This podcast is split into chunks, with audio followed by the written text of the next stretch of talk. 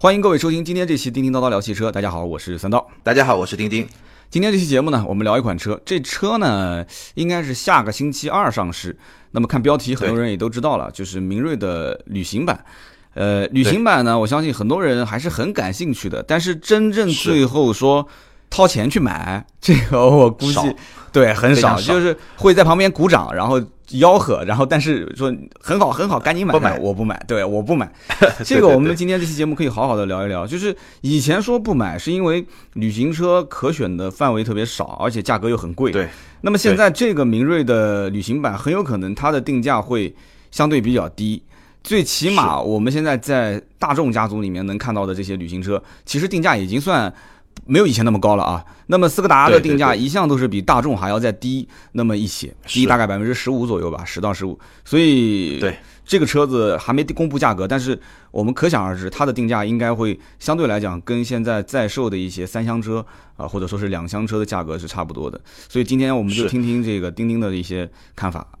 对，因为首先说到价格啊，我觉得它应该跟明锐国产的三厢版差不多。当然，这个是官方指导价。现在明锐三厢在终端的优惠其实还挺大的。嗯，那基本上我是觉得官方价格可能不会比三厢版呃低，或者说基本上是差不多。但是终端呢，一开始肯定折扣会比较少。那随着时间往后推移呢，可能也会慢慢的稍微会变大一点。那我们现在看到。市场上其实大众这个品牌啊，包括大众这个集团啊，是比较推旅行车推的比较厉害的，无论是进口还是国产都有好几款。我查了一下，呃，六月份，二零一七年六月份的销量，几款旅行车，蔚领是四千三百零五辆，然后高尔夫嘉旅是三千九百七十，朗行是二千五百五十二。呃，听上去呢，这个数字呢算是不温不火吧，因为相比于以前的旅行车的销量，还是还是有有所提升。但相对于大众这么一个大品牌来说，你说三四千辆的这个销量确实不算是好，对吧？就我所以，我只能用不温不火来形容它。但是我觉得明锐旅行车呢，这个车跟我刚才说的三款车都不太一样。呃，刚才说的三款车，像蔚领啊、朗行啊，它是老的平台，其实是就它是 PQ 三四的平台，其实是非常老的车了。是的，是的。只不过它拉了个皮，变了个旅行车，然后又拿出来卖了。但是嘉旅呢，是一个新的平台，MQB 平台。但是嘉旅这个车呢？它很特别，你发现它长得不像旅行车，它有点像一个呃小号的途安 L，有点像一个面包车 MPV 那种造型。当然，你也可以觉得它底盘稍微高一点，有点像那个有点跨界的那种感觉。而明锐的这个旅行版呢，可能是现在国产的旅行车里面。呃，价位比较低，就比较接地气，同时呢又比较纯正的，像是一个旅行车的这么一个产品。所以我觉得，呃，我们之前我记得咱们说沃尔沃 V 九零 CC 的时候，很多用户在说这个还是贵啊。虽然说价格跟三厢已经很接近，但毕竟是豪华品牌。那我想，明锐旅行版这个车来了以后，它的销量可能可以去验证咱们这个市场上到底是。这个情怀党，对吧？嘴巴里说说的这个瓦罐迷多呢，还是说真正的对这个车感兴趣的用户，能够真正用钱买单的这个用户会多一点？对我看过一个关于斯柯达的数据，斯柯达当时呃一六年是全球销量一百一十二点七万，然后中国市场是干到了三十多万销量，呃，应该讲史上最高了。然后紧跟着去年基本上。呃，应该讲是今年啊，二零一六年是去年，今年就是整个的发力也是比较强，就是整个终端的表现。以前其实我一直认为斯柯达是一个产品的更新换代非常非常慢，然后什么车都是跟着大众走。其实对，慢一拍，嗯，对，慢一拍。其其实不是慢一拍，其实很多的技术是斯柯达先用，但是它终端因为更新换代很慢。就是你比方说，包括像 MQB 平台，其实最早还是斯柯达上的车先用的，对吧？然后很多的一些技术是斯柯达的车子先配备，然后大众才有，就是好像是把斯柯达的车先当成小白鼠，先先拿去用一下，但也不一定是一件 坏事。他给你先探探路，外形、内饰就各方面的设计，感觉都是要落后于当下的这个时代。就是好像他可能不知道品牌自己认为，说我只要是这些技术上识货的，你自然会买。不识货的，我也不鸟你。你你你爱买大众买大众，你愿意多花两万块钱，我多花两三万块钱，那是你的事。但是现在好像他突然睡醒了，就斯柯达的整对斯柯达整个的营销团队就跟就大众就很很明显，今年不仅仅是斯柯达，我感觉雪佛兰也是，雪佛兰也是好像睡醒了。就是我肯定是跟别克之间，我们要把这个关系先理理清。我们俩先把老账新账啊，就算一算，到底你玩哪一些人人群，我玩哪些人群。斯柯达现在好像也睡醒了。我看过他一张图，就是关于就是他不是号称二零二零年整个中国市场销量要翻一倍嘛？他有一个这个家族车系的一个未来的规划图。我个人。是这么理解的，旅行车就这一辆明锐的旅行版，其实明面上来看的话，是一块试金石，就是看一看中国老百姓，你不是天天说旅行车好吗？好，那我现在这个车定价跟跟三厢跟两厢都差不多，那你是不是会买？这是一个试金石。二一个，我觉得更关键的是什么？是斯柯达的品牌从这一辆旅行车开始，我觉得它的这个属性或者说是调性就变得越来越年轻化了。你看啊，他们家里面两厢车。就是呃，都不是特别正儿八经的，就是我们所讲的是三厢、两厢车、两厢掀背车，啊，然后三厢车，三厢车是正常的，然后三厢掀背车，它三厢车也不是那种正儿八经的，就是后面的挡风玻璃一起掀，三厢掀背车，然后旅行车，然后 SUV。后期它肯定会出那种偏运动型的 SUV，就是 SUV 的 Cooper，或者是那种轿跑型的 SUV，对吧？它接下来要出个小熊，就是呃比柯迪亚克更小一号的一个 SUV。我觉得就是它就是走这样一个路线，就是说你大众就是偏偏商务、偏居家、宜商宜居的这一类人，你去玩大众去，你不在乎多贵那么一点钱。那我斯柯达去找那些人，我斯柯达就找那些。就是不是按照主流的价值观去选车的，就是什么三厢啊，或者是传传统统的那种 SUV，那我就是给你稍微错开来一些。其实现在不仅仅是我们刚刚讲的雪佛兰也好，跟别克之间要打差异化，斯柯达跟大众要打差异化，有没有发现？就国内自主品牌，就荣威跟名爵，感觉名爵也睡醒了。现在这大家都睡醒了，名爵也这么玩。那手上如果没有两个品牌的怎么办？比方说像长城、哈佛，它它就红标蓝标，它也这么玩。你说是不是？就我必须现在都是两套战略。所以，我对我是这样的一个看法。对我基本上同意你的看法，而且我是觉得原来的斯柯达呢定位就是我就比大众便宜，就我比大众有更好的性价比，它其实是这么一个定位。我可能价格跟它差百分之十、百分之十五，嗯，那我性价比比它更高，我品牌差一点，所以呢我内饰可以稍微做的材料差一点，就就大概是这么一个概念。是的，它的变化呢基本上是在范安德，就这个范安德这哥们儿呢，他原来是。大众中国的老大，这个是很多年之前了。后来呢，他回到呃德国以后呢，其实回到欧洲，回到欧洲以后呢，他就成了呃斯柯达全球的老大。但现在已经辞职了。去年因为在大众的那个宫斗里面吧，就是柴油门导致后面的一系列的变化里面，他就辞职了。那这哥们儿到了斯柯达以后呢，其实给斯柯达带来了非常大的变化。那最根本的变化，其实就像有点像你说的，就是。它跟大众品牌之间的定位的区隔，不再是一个呃主流品牌和一个稍微便宜一点的主流品牌，买不起大众的人买斯柯达，对，买不起大众的人买斯柯达。它开始做差异化，你看它包括它的那个呃 B 级车，就速派这一代的速派，其实很早就用了用了 MQB 的平台，然后它的设计其实也一点都不像前面几代那么闷的那种设计，对，所以它其实是做一些差异化，就像你刚才说的，我很同意了，就是大众是宜商宜家。那斯柯达可能就更纯粹的偏向一个就是居家的或者更年轻一点的。当然，你说它像这种 B 级车完全没有商务也不是，但是呢，一方面保持了性价比上一定的优势，同时呢，在设计啊，在各个别的方面，包括年轻化，包括你刚才说的像明锐的三厢版，其实它是一个掀背的掀背的车尾的造型嘛，就它在这些方面还是会会会跟大众就更多的是差异化，而不是说简单的我更便宜，那么这种感觉不太一样。对，就不能是让斯柯达的品牌变成就是买不起大众的人，所以才买斯柯达，而要变成对吧？对，要变成是我老子买斯柯达是因为我看不上大众，是我 我觉得大众不适合我。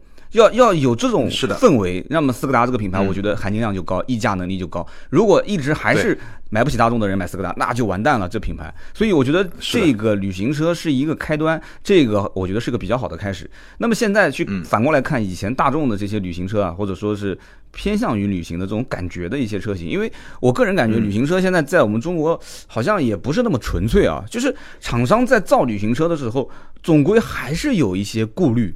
就是顾虑到中国老百姓的这些口味。其实我们可以看到，国内引进的旅行车啊，从 A 六 O Road 到沃尔沃 V 九零 CC 这些车，你会发现，包括朗行也有一个跨界版，对吧？叫朗境。朗境就基本上国内的市场里，他可能愿意去引进一些稍微底盘高一点点，就是呃，我是一个旅行车，但是呢，我又有那么一点点跨界味道，可能会觉得中国市场会更加接受的这么一一个车型。是的，所以还是有一点点顾虑嘛。看一下现在的已经上市的，像大众的蔚领啊，包括朗行啊，包括高尔夫嘉旅啊，销量基本上也就是在三四千台。对吧？蔚领的话，六月份销量四千三，嘉旅三千九，朗行两千五。这个销量其实你要是放在一个 A 级车的整个的排行榜里面的话，那基本上前。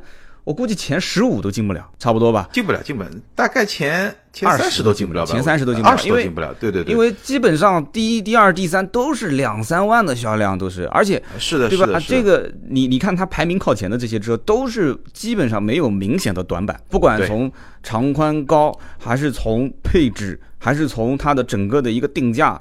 终端的优惠，然后这个车的一个口碑，因为你像什么什么什么轩逸啊，什么卡罗拉啦，这些宝来呀、朗逸啊，这些都是常年占据排行榜前面的这些车型。我个人觉得，其实旅行车应该是，呃，手上身上应该有两个使命。第一个使命就是让这个品牌所有的这种调性年轻化。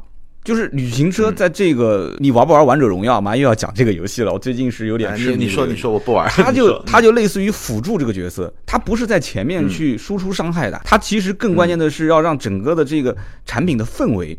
变得更加的和谐。现在你看，很多的品牌都在讲要年轻化，日产现在天天说我们要年轻化，三点零产产品，三点零时代。但是年轻化怎么年轻？它需要把所有的车系全部给造型改变，对吧？基因改变，营销策略改变，它都要去变。其实旅行车，我觉得它先天性就具备这个属性，哪怕你不去营销，不去怎么样，你往那边一放。给人感觉就看起来很舒服。我记得那个《Top Gear》里面叫就是大猩猩克拉克桑就讲过一句话嘛，嗯，对对，他说这个购买旅行车的都是现实主义者，享受现在，享受自然，享受生活给予一切的快乐。就是说，但我不知道有没有这种可能性啊？就是数据采集我们也没有去采集过。说开旅行车的人幸福指数普遍偏高，有有没有这种可能性 啊？这个这个是在欧洲吗？还是在中国？我觉得在中国的话，可能可以这么说吧，因为嗯，欧洲我不知道，因为欧洲真的是旅行车是非常普遍的。那在中国呢，我感觉上能够花钱去买一个旅行车，尤其是在我们今天说的像明锐旅行啊这些上市之前，那你想想，能够花钱去买旅行车，首先他手上一定不是特别差钱。因为贵嘛，对吧？你就就你可能比三厢车要贵个百分之二十，那你愿意去花这个钱去买的，我觉得你手上肯定不差钱。然后呢，有点情怀，有点追求，那这么角度来说，它的幸福指数高一点也是有道理的。但是呢，这个因果关系别搞错了，是因为它本身的这个幸福指数比较高，生活质量比较高，他才买得起旅行车，而不是说他买了旅行车，他幸福指数高。我觉得很多品牌在营销的时候，其实是在给大家洗脑了，这个就是一个一个相互垫道。因为在这个之前。在这一波就是大众系的旅行车之前，确实旅行车整体的价格是比普通的三厢车是要高明显一块的。那这个市场跟现在这个市场还是会不太一样。还有一个就是现在国内的旅行车啊，因为国外旅行车基本上排量都不会太小，因为考虑到要长期公里数跑的比较多。那么在国内，你看我们看到蔚领啊、朗行啊、嘉旅啊，都出的排量不是特别大，一点六、一点四 T，但都是属于正常的了啊。但是为了让整个的产品的价格再往下探，所以又出了一些像一点二 T。你你个人怎么看？像明锐旅行车啊，它一开始上市应该是一点二 T 和一点四 T，然后后期呢会上一点六，然后它的动力呢一点六跟一点二 T 是在数据上是一样的，是一都是一百十马力。其实大众系大众系你刚才说这些旅行车，我捋一下，基本上就三个动力系统。嗯嗯。第一一。个呢，就是一点六自然吸气加六 AT，然后是一百十马力的。第二个呢是一点二 T，也是一百十马力，但是它加的是七档的 DSG。然后呢，还有一点四 T 的，一点四 T 呢又有两个版本，像嘉旅上就有一个低功率版本，一百三十一马力的，还有一个高功率版本，一百五十马力的，然后都是加的七档的双离合。那基本上明锐一开始上呢会是一点二 T 和一点四 T，然后后期呢会上一点六。那你刚才说的呢，其实动力系统真的不是完全一定，因为因为。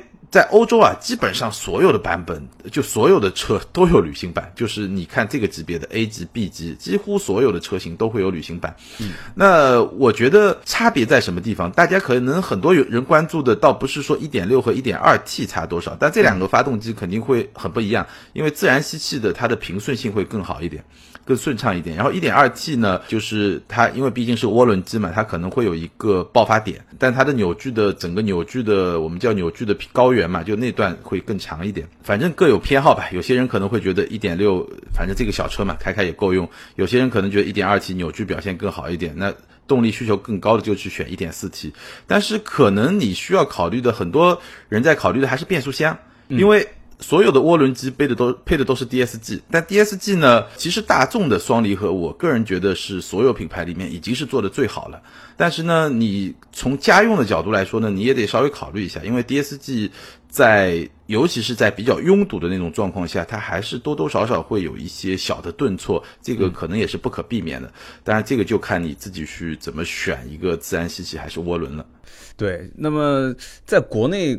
老百姓可能更注重的是什么？就第一眼看上去它的外形，对吧？然后再加上这个车，根据它的外形和内饰和它的做工、用材、用料、配置，再给予对应的价格。如果觉得说性价比还行的话，中国没有卖不出去的车，只有卖不出去的价格，是不是？所以，我们我们我们刚刚前面聊到，就是说国外你讲有两个版本，对吧？一个普通版，一个 Scott 版本。那么现在国内相当于只是把国外的这一个叫 Scott，就是这种性能版的一个套件。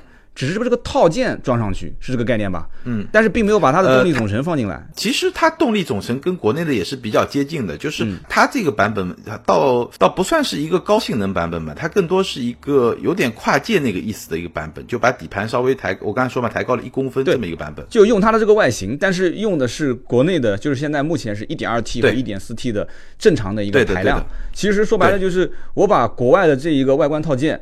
应该是更贵的这个车型的套件，在国内给你用上，完了之后呢，我再给你用一个比较小一点的排量和正常合适的一个主流中规中矩的排量，去定一个相对比较呃中等的价格，然后我再看一看老百姓你愿不愿意买。其实这个我觉得是现在斯柯达最关键的一个产品定位的点。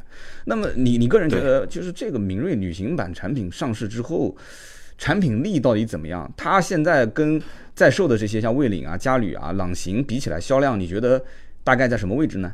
有可能，呃，猜一猜销量，销量我们稍微晚点说。我先说产品，从产品来说呢，首先它肯定是碾压蔚领和朗行的，这个没问题。因为我刚才说了，那个是老的平台，等于是那个真的是好多年好多年的车了。那它其实跟嘉旅是一个平台，都是 MQB 的比较新的一个平台。那从产品角度来说呢，首先它的造型跟嘉旅完全不一样，它是一个虽然抬高了一公分，但其实这个一公分在视觉上差别没那么明显。就它还是一个比较纯正的旅行车，嘉旅呢有点。像一个有点像 MPV 那有点那种感觉了，或者有点跨界的感觉。对。然后从空间上来说呢，其实没有问题，就基本上就是这么一个 A 级旅行车，就车内的空间差不多就这样。然后它的，但它的尾门会比较有意思，它是一个电动尾门，而且因为是旅行车嘛，就是后后备箱的空间会明显比较大。当然了，明锐的三厢版我刚才说了，本身是一个掀背的三厢版，所以本身的空间其实也挺大，但这个车会更大一点。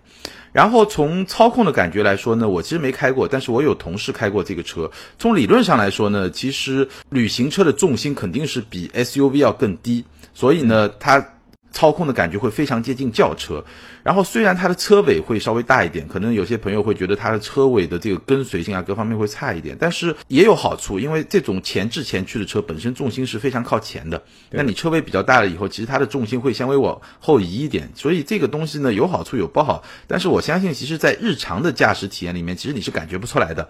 然后就我同事跟我说呢，这个车的驾驶感觉呢，其实你不开，像我们可能开车比较多的人不开，你大概想一想也就知道，一个斯柯达一个大众的那种那种。操控的感觉稍微就底盘稍微偏硬朗一点，然后呢方向盘很轻，没什么路感，但是呢开起来很轻松，就是就是这么一个操控的感觉。然后它的内饰啊各方面都没有什么太大的问题。唯一一个我其实觉得也可能会有点问题的一个槽点是什么呢？就是它的中控屏啊，它没有用大众非常常用的 MIB 的那个屏，就是非常有家族特色的左边四个键，右边四个键，中间一块屏这种这种操控，它装了一个。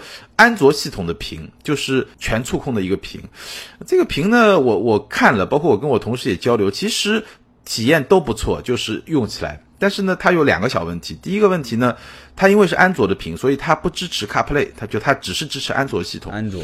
第二个问题呢，这个屏啊。虽然质感各方面都不错，但你怎么看怎么都像是华强北后市场加装的那种感觉，就是那种原厂感不强。你感觉上，你你说怎么的，有点像那种超 A 货，哎，是做的挺好的，但怎么感觉上都不像是一个原版货，就那种感觉，我不知道这个真的到终端以后，用户会怎么去感知这这个中控屏，就还不如不要装了，是吧？就是还不如用大众大众系的那个呢，那个东西呢，对。对对，我估计那以后可能就低配卖的好了，就是不带大屏，回去我自己装，有没有可能性？是不是？呃。对，它就跟自己装的很像，就总让你觉得，因为你毕竟一个大众集团，对吧？斯柯达一个品牌，你其实大众本身 MIB 的那个系统，你说有多好，其实也谈不上。但是呢，很多用户买的时候呢，会觉得我这个是原装的，对对吧？我的我的设计的这种风格，就 UI 啊这种感觉，然后它的布局啊，都会，尤其是像这种十十十三四万、十五万的车，他会觉得，如果哎我这么一块东西跟途观 L 是一样的。对吧？你会觉得其实是一个提升的一个作用，但是你一下子变成了一个，我不知道是成本的考虑，还是说希望它更加年轻化的这种考虑啊？你变成了一个纯安卓系统，因为现在安卓的屏其实，呃，有些屏成本是很低的，你真的到二手市场看一两千块钱也是一块看上去很不错的屏，所以给用户的这种感知不是特别高级。一两千都高了，我估计几百块钱就搞定了。这个 越来越便宜了，对它这个估计也是在压缩成本，有这种可能性。但是也可能放出另外一个信号，就是斯柯达的这个零部件的供应体系开始跟大众的体系是不一样了，就是开始分开来走了，也有这种可能性，这是个信号，对吧？那么旅行车现在你说讲情怀也好，怎么样也好，最终。买单还是得用人民币啊，对不对？我还是得花钱去买。那么你觉得这车未来价格的一个预估大概是多少？然后它到底将来对你你个人呃，我觉得会就这这个，我觉得你比较专业啊。我我简单说一下我的判断，我的感觉呢，它的。官方指导价可能跟三厢版的明锐会比较接近。三厢版的明锐现在两个两个动力版本，一个一点六，一个一点四 T 的高功率。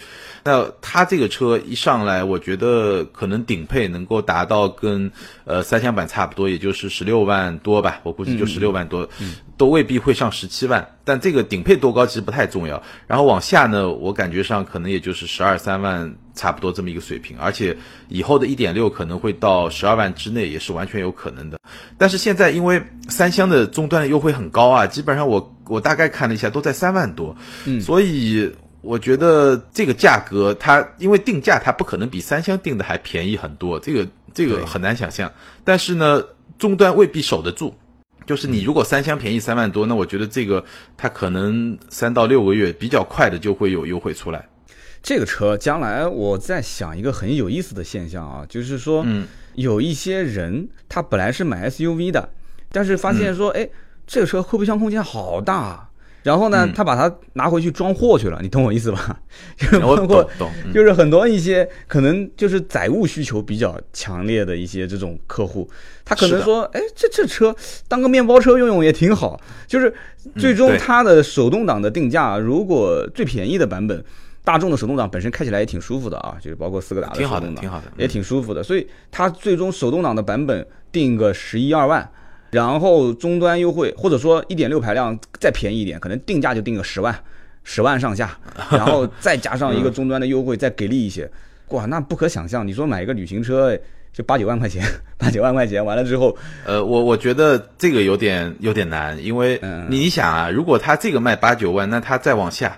对吧？因为它就斯柯达品牌，其实明锐不是一个最入门的产品嘛，它下面其实还有新锐啊、精锐啊，就就这种这种车其实还有，就是你让它定到哪儿五六万、六七万有点难吧？没有，斯柯达的明锐最低配置也出过九万九千八，旅行版就算比它贵个一万块钱，十万九千八也不到十一嘛，不到十一，终端再配合一些优惠的话，压在十上下。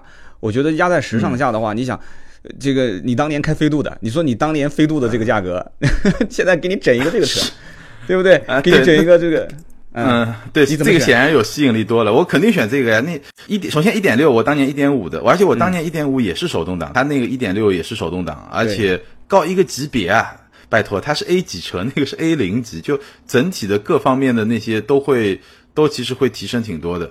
但是你当年应该这个价格应该在八万块钱上下，还是要再低一些，还是比这个要低呃没有没有万多块钱。呃，现在是八万块钱上下，我当时买的时候是十万出头，就是呃整个 A 零级的车，其实这两年啊，呃。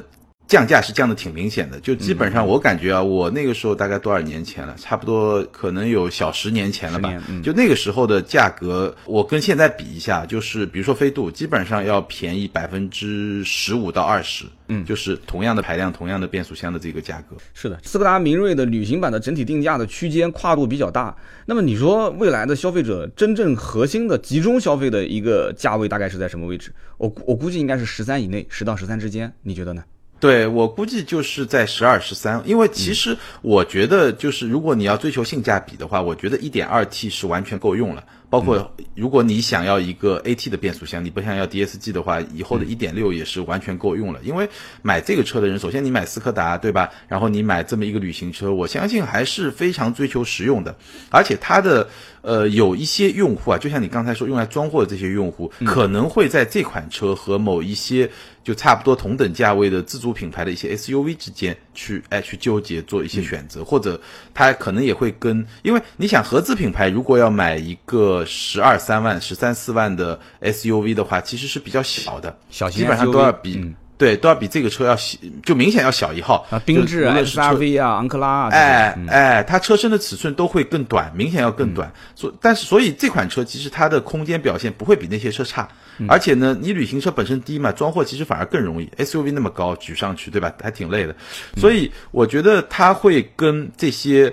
更小一号的合资品牌的 SUV 和尺寸差不多，甚至稍微再大一点的一些自主品牌的 SUV，从实用性的角度来说是会有一些竞争的。当然，它的品牌比那些自主品牌还是会明显要更好一点，会让人感觉说，我买这么一款车是怎么说呢？你还是稍微有一点自己的那些个性啊，那些调性在外面做一些一些背书的。其实它是有一种身份认同在里面的。对个性、调性、品味这些东西都是给旅行车加分的，但是价格高这件事情是很多人望而却步的。但现在把价格拉低了，那么你能不能买呢？价格拉低了，你买不买？那么现在很多人可能还会顾虑另外一个问题点，就是通过性的问题。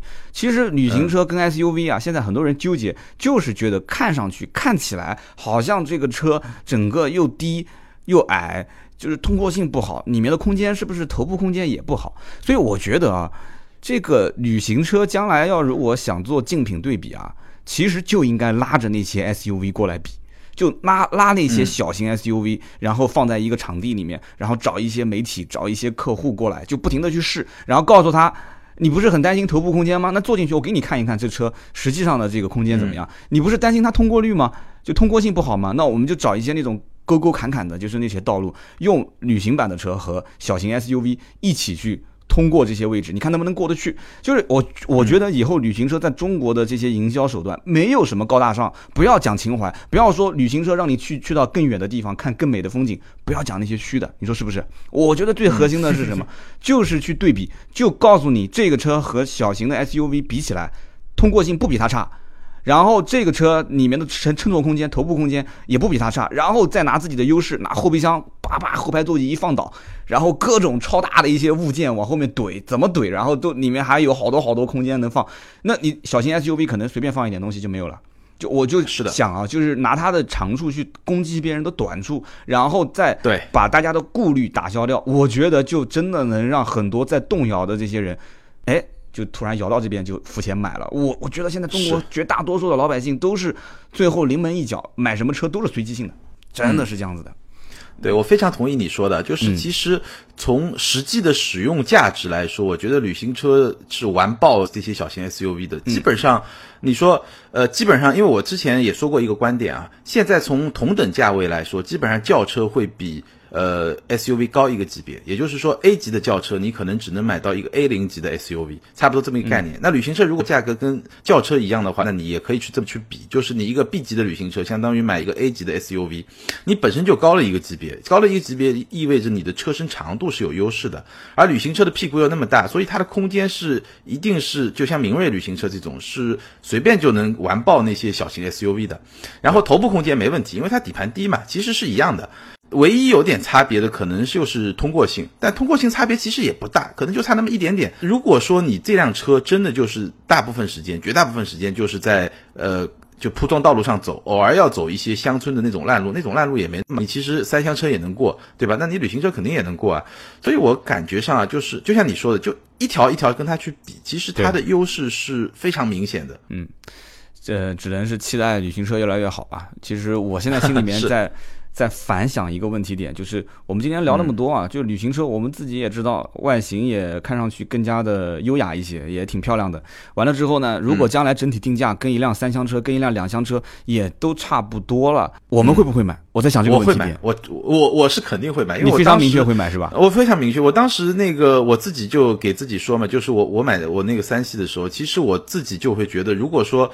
呃，当时为什么后来买了三厢？有两个原因。第一个原因呢，我当时自我自己心里的一个定位啊，如果旅行车比这个三厢版贵两万到三万。就是在三十万这个级别上，贵两万到三万，我是会选旅行车的，这个是第一点。但是当时它要贵个五六万，那我觉得就没有什么太大必要了，就这个价格确实高的太多，这个是第一点。第二点呢，因为当时市场上的三系旅行车还是老一个版本，就是不开眼角的那个版本，就是它在设计上没有与时俱进嘛，就没有说到最新的一个版本。而且那个时候的呃三系已经开始有 M 套件了嘛，而且 M 套件没有加价，所以我觉得是这么一个平衡。那如果说如果说两个车价格一样，别说一样，你哪怕我还是那句话，如果说贵个一万块钱、两万块钱，就贵个百分之五到百分之十的话，我觉得我基本上不会犹豫，我肯定选旅行车。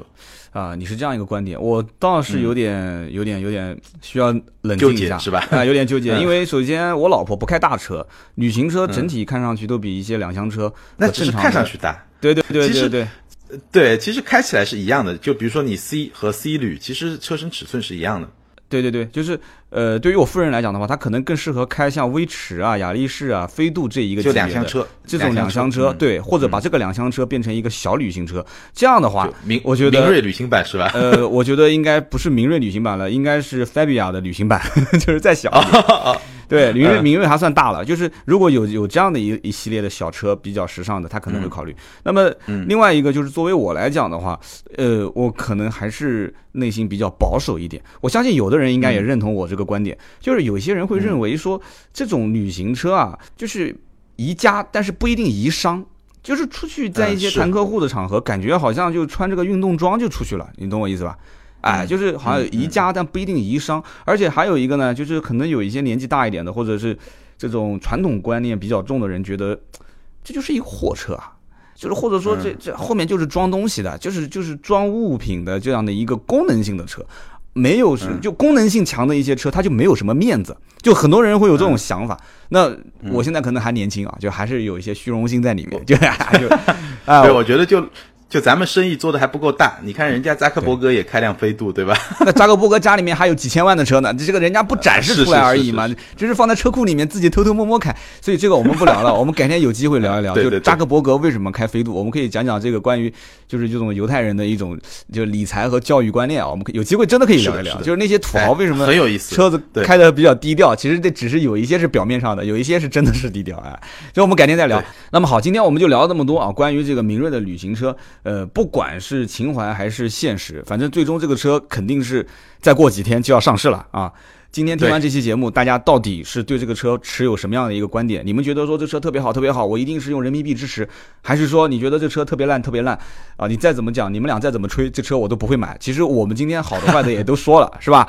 买不买？最后我们两个人都说了，我们都摸着心窝子说了自己的观点了啊！大家可以到我们的节目下方去评论留言，呃，大家对我们节目点赞、转发和留言是对我们最大的支持。另外呢，想联系我们可以上新浪微博，钉钉的微博是。嗯，艾特名车志钉钉，我的微博是百车全说三刀。那么好，今天这期节目就到这里，我们下期接着聊，拜拜。